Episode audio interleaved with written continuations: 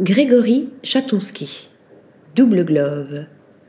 Ayant fait du web le terreau de nouvelles narrations, hybridant le réel et le virtuel via l'intelligence artificielle, Grégory Chatonsky semble avoir ouvert la boîte de Pandore de notre monde postmoderne, déléguant à l'imagination artificielle la composition de ses visions dystopiques, l'artiste semble avoir vendu son âme à l'aléatoire et à l'indétermination.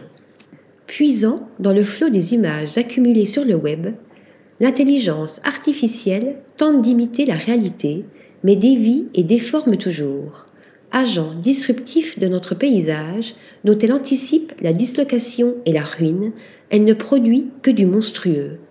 Ainsi, des gants atrophiés de la dernière série du maître de l'ambiguïté, des gants que l'on ne peut enfiler à deux, quatre ou six doigts, recouvrant comme une seconde peau la partie la plus technique du corps humain, apparaissant de ce fait fétichisé, comme dans les mises en scène surréalistes de Man ou de Marx Ernst, la main gantée nous révèle ainsi l'imperfection de tout artifice, mais aussi la duplicité intrinsèque de la nature.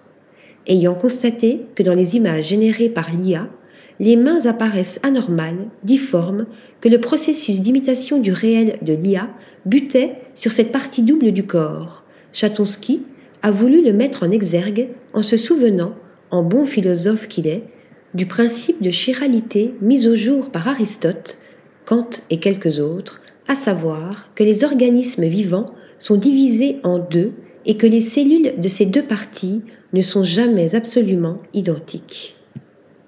Article rédigé par Stéphanie Duloup.